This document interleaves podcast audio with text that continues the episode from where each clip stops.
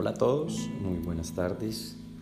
Hoy quiero conversar acerca de esas primeras etapas para poder producir un muy buen café. Y Rúa, como muchas personas lo saben y los que no, es una marca que nace hace 5 años eh, como proyecto de familia, buscando de alguna manera dar a conocer todos esos esfuerzos que teníamos nosotros en nuestra finca, el ciprés, y de alguna manera para poder pensar en nuevos mercados y en abrir posibilidades. Desde ahí, el primer paso que dimos como productores en nuestra finca fue capacitarnos, porque muchas veces eh, uno cree que es solo producir un café, pero realmente para producir un muy buen café es necesario educarse, formarse, y conocer lo que teníamos en manos.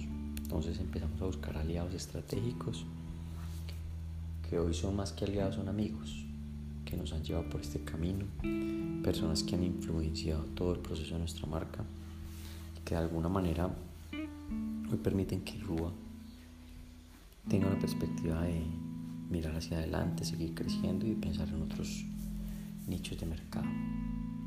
Esto no ha sido fácil, ha sido un proceso de trabajo día a día en familia, de superar obstáculos, de romper esos mitos de, que no se puede, de que finalmente producir café como lo hacemos nosotros es muy difícil y romper esa, ese esquema de pensar que solo los productores grandes y de altísima calidad son los que pueden tener un buen café o una marca. Creo que hoy son muchas las familias cafeteras que han dado ese paso y nosotros tomamos esa decisión hace cinco años. Pero empezamos en el negocio de transformar y no en origen. Cuando si ustedes me preguntan hoy y todas las circunstancias pues lo han dado de esta manera para que nosotros podamos ingresar al proyecto de familia en este momento en origen. Pero antes de pensar en cualquier producto, cualquier marca, cualquier café diferenciado, es principal organizar la casa. Desde ahí hay que entender que ese término organizar la casa pues va desde cómo producimos, cuáles son nuestras prácticas, entender nuestros, nuestras limitaciones, pero también conocer todas nuestras posibilidades. Nosotros lo hicimos al revés y se puede decir de alguna manera por circunstancias que, digamos fueron ajenas al proyecto. Pero hoy gracias a Dios podemos estar trabajando en origen y entendemos que es el primer paso en cómo producimos, en, qué café tenemos, en entender nuestra calidad, en hacer control y seguimiento en cada una de las fases de producción. Eso ha permitido que la rigurosidad y la disciplina en tener siempre este paso a paso tan, tan claro en la finca nos, nos abra las puertas y nos permita siempre es ser consistentes en la taza, que yo diría que es uno de los términos principales del café. No es solo tener muy buena producción, sino lograr consistencia en la taza. Y otro el aspecto fundamental es la disponibilidad. En todos los, muchos de los cultivos, incluido el café, sean dos cosechas principales al año, aunque hay unos posibles graneos durante todo el año, pero el mercado exige que uno esté preparado para condicionar almacenamiento y de alguna manera garantizar que todo el año tienes producto. Y eso es lo que hemos logrado en estos cinco años en IRU, estandarizar y mantener siempre nuestra oferta de producto y nuestra disponibilidad para que nuestros clientes, digamos, no sientan ningún efecto si hay escasez o hay no hay cosecha o, si digamos los precios suben o bajan. Eh, eso nos ha ayudado también a llegar a otros, otros mercados. Y hoy podemos decir que Pesirrúa ha tocado las puertas de muchos países.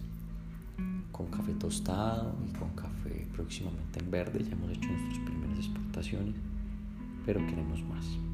Entonces creo que ustedes tienen que entender que como mostramos en nuestras redes producir un café bueno comienza desde la semilla.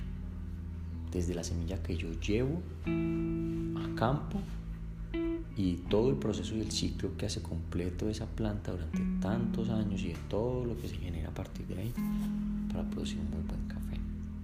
Entonces, si ustedes me preguntan a mí, y creo que muchos caficultores dirán lo mismo, todo empieza desde la semilla, desde el colino, desde, ese, desde esa chapola que ponemos también en nuestro almacén, en nuestro vivero, desde la selección de la variedad ideal, de entender muy bien nuestra oferta ambiental para desde ahí garantizar que lo que llega a lote o a campo es lo mejor.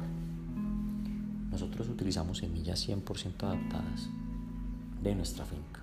Cada que hay una recolección de, de café y tenemos proyectado un lote nuevo, una renovación, nosotros hacemos una selección de semillas de ese mismo grano que, que procesamos, sacando los de más alta calidad, los procesamos aparte, casi que manualmente, y eso garantiza que digamos la semilla tiene un poco mejor de cuidado y de manejo porque pues no es lo mismo un café tostado, de, perdón, seco pergamino a un café para semilla que tiene unas condiciones de manejo mucho mejor.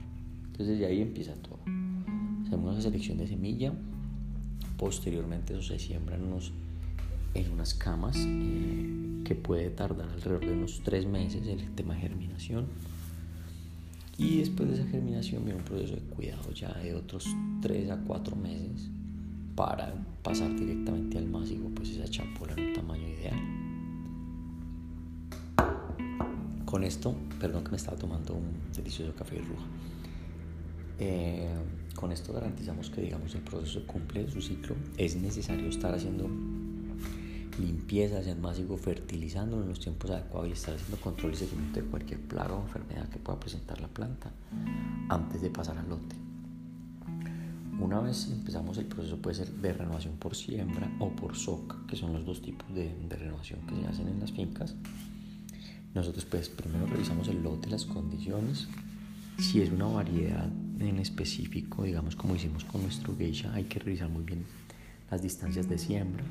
¿Esto por qué? Porque lote debe ser trazado para garantizar que los árboles cuando crezcan tienen el espacio ideal para poder hacer su libre desarrollo y digamos que funcione de alguna manera esa producción. Eh, una vez hacemos esto, pues empieza el proceso de hollado y de limpieza, porque también el lote puede estar eh, enmalizado, puede tener vences agresivos que son necesarios controlar antes de hacer cualquier siembra. Entonces el lote se siembra, hay que buscar siempre que las renovaciones que se hagan por siembra eh, o cuando haya socas y se reemplazar algún tipo de soca que pronto queramos cambiar por los colinos nuevos, hay que buscar sobre todo el tema de lluvias, no buscar que haya unas temperaturas demasiado altas, porque pues en verano digamos el café puede sufrir muchísimo más, entonces siempre buscamos épocas de lluvias para hacer esas siembras y esas renovaciones para que el colino pues tenga un buen desarrollo. En este caso cada variedad tiene sus exigencias de nutrición, entonces también es muy importante que ustedes como productores o como consumidores de café entiendan que el café finalmente produce según también esa alimentación que se le dé. Es como cualquier ser humano. Si está mal alimentado, pues es un árbol que va a crecer mal, que va a tener un mal desarrollo, un desarrollo radicular eh, malo. Y pues esto no va a permitir que en el momento que sea productivo, pues eh, la cosecha sea muy buena y, y, los granos sean de buena calidad. Entonces la nutrición es vital en todo este proceso de inicio de ciclo. Eh, una vez el café, digamos, cumple más o menos aproximadamente un año, después de hacer un proceso de, manejo muy juicioso en lote, que hay que estar cuidándolos como pues unos consentidos totales, eh, viene el proceso de, de, florescencia, de la primera florescencia, que, que, es como la primera etapa de, de producción. Esta florescencia pues también hay que cuidarla muchísimo porque hay que buscar también que en el momento que haya una florescencia, pues evitar ante todo las, las limpiezas o las ingresadas al lote por el personal, porque pueden tumbar esas flores y pues puede haber un deterioro también del árbol si no se maneja bien. Entonces, después de la florescencia, más o menos son 180 días que el grano tarda en formarse.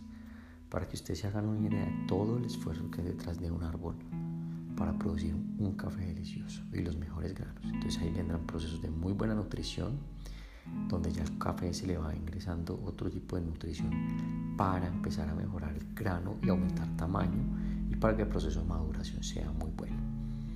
El siempre el grano antes de recolectarse, cuando ya está en proceso digamos de, llenado y ya el café está en proceso como de, recolección, revisamos muy bien el color del grano y más que el color, los grados Brit se llama esto, que es medir la cantidad de azúcar que tiene el grado y dependiendo de la variedad, pues hay un tema de punto de recolección óptimo diferente. Para eso también utilizamos un cerezómetro, que lo que hacemos medir también, es medir también el grado de recolección que estamos haciendo y evitar al máximo sobre todo los cafés verdes, pintones y sobremaduros, o sea, maduros y, algo de sobremaduros, pero hay unos granos que ya después de esa etapa pues lo que hace es que pierden mucho mucílago al contrario, en un tono pintón pues son granos que pueden generar problemas en la taza. Cuando se hace todo ese proceso de recolección, pues eh, nosotros tenemos unas personas muy especializadas que saben hacer todo, digamos, el tema de recolección en campo. Eh,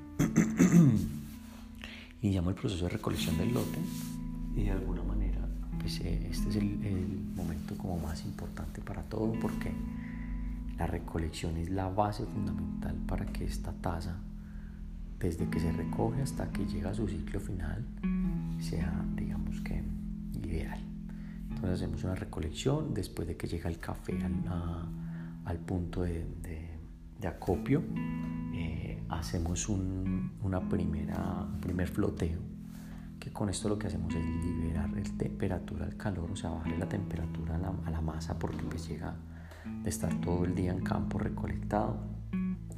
Sacamos los granos, digamos que con defectos o que en medio del floteo no funcionan y hacemos una inicial, dependiendo del café, hacemos un tipo de fermentación en cereza.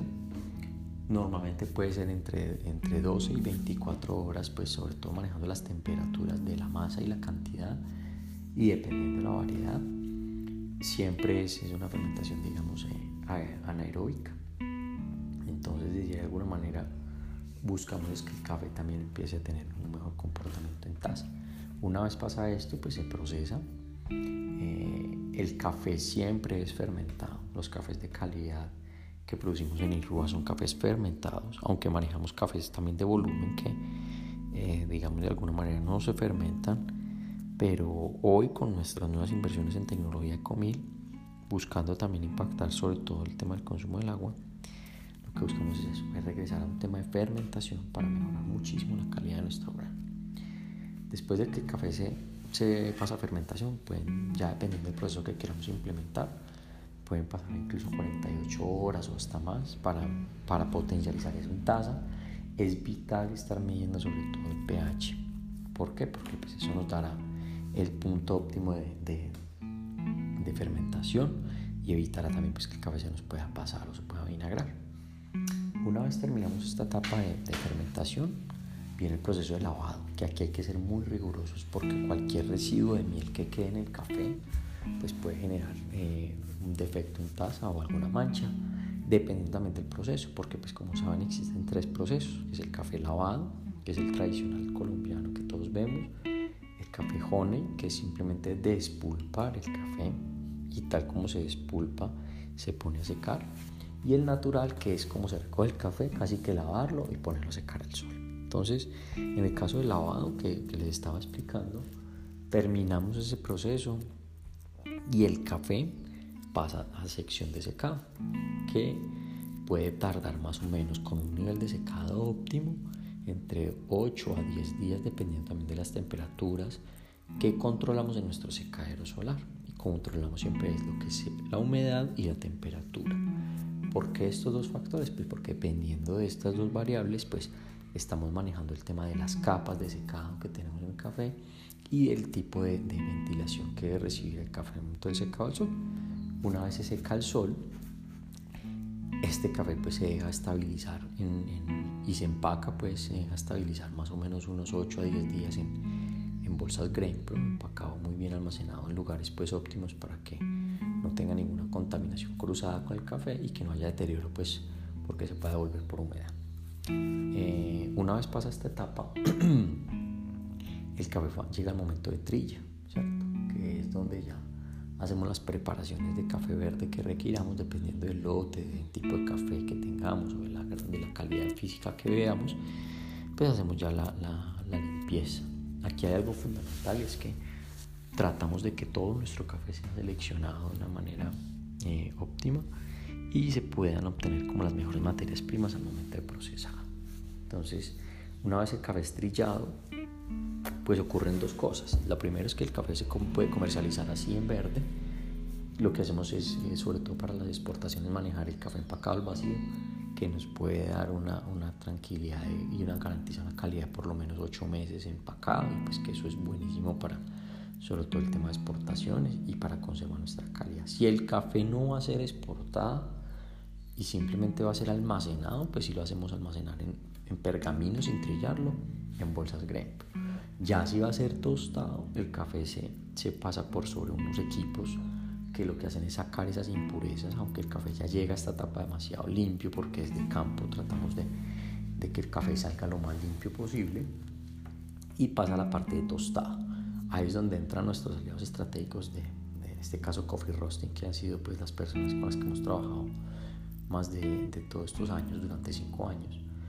Y ellos establecen unas curvas de tostión ya para el café que se ha perfilado previamente, dependiendo de lo que queramos desarrollar. En este caso, nuestro café tiene unas curvas especializadas, sobre todo para el momento, desarrollar muchísimo dulzor y mantener ese balance de taza con la acidez también jugosa cítrica que representa sobre todo en nuestro rumor de chamberí. Una vez viene este momento, el café se tuesta, eh, se deja desgasificar más o menos 24 horas después de tostado en canecas especializadas con desgasificador y se viene la etapa de empacado, dependiendo del tipo de, de cliente al que vaya nuestro producto se puede empacar en diferentes presentaciones, desde la presentación de 340 gramos, que es la presentación de venta al público, o las presentaciones, digamos, a nivel institucional que manejamos, que son de 500 gramos o de 2500 gramos. Así finaliza el, momento como de, de, producción, es un recorrido rápido que hacemos como de nuestras etapas y ya lo que viene es poder disfrutar de esas deliciosas tazas en, en los métodos que todos prefiramos. Vendemos nuestro café tostado, empacado en grano y molido, o ya si nuestros clientes, digamos, a nivel de, exportaciones buscan verde, pues tenemos eh, este tipo de presentaciones que les decía que son las llamadas panelas, que lo manejamos por cada arroba, una, por una caja, o sea, son cajas que van empacadas con dos arrobas aproximadamente. Entonces, bueno, es un gusto saludarlos de nuevo. Espero que esta información les haya sido útil y hayan aprendido algo más. Una feliz tarde para todos y esperamos que estén muy bien.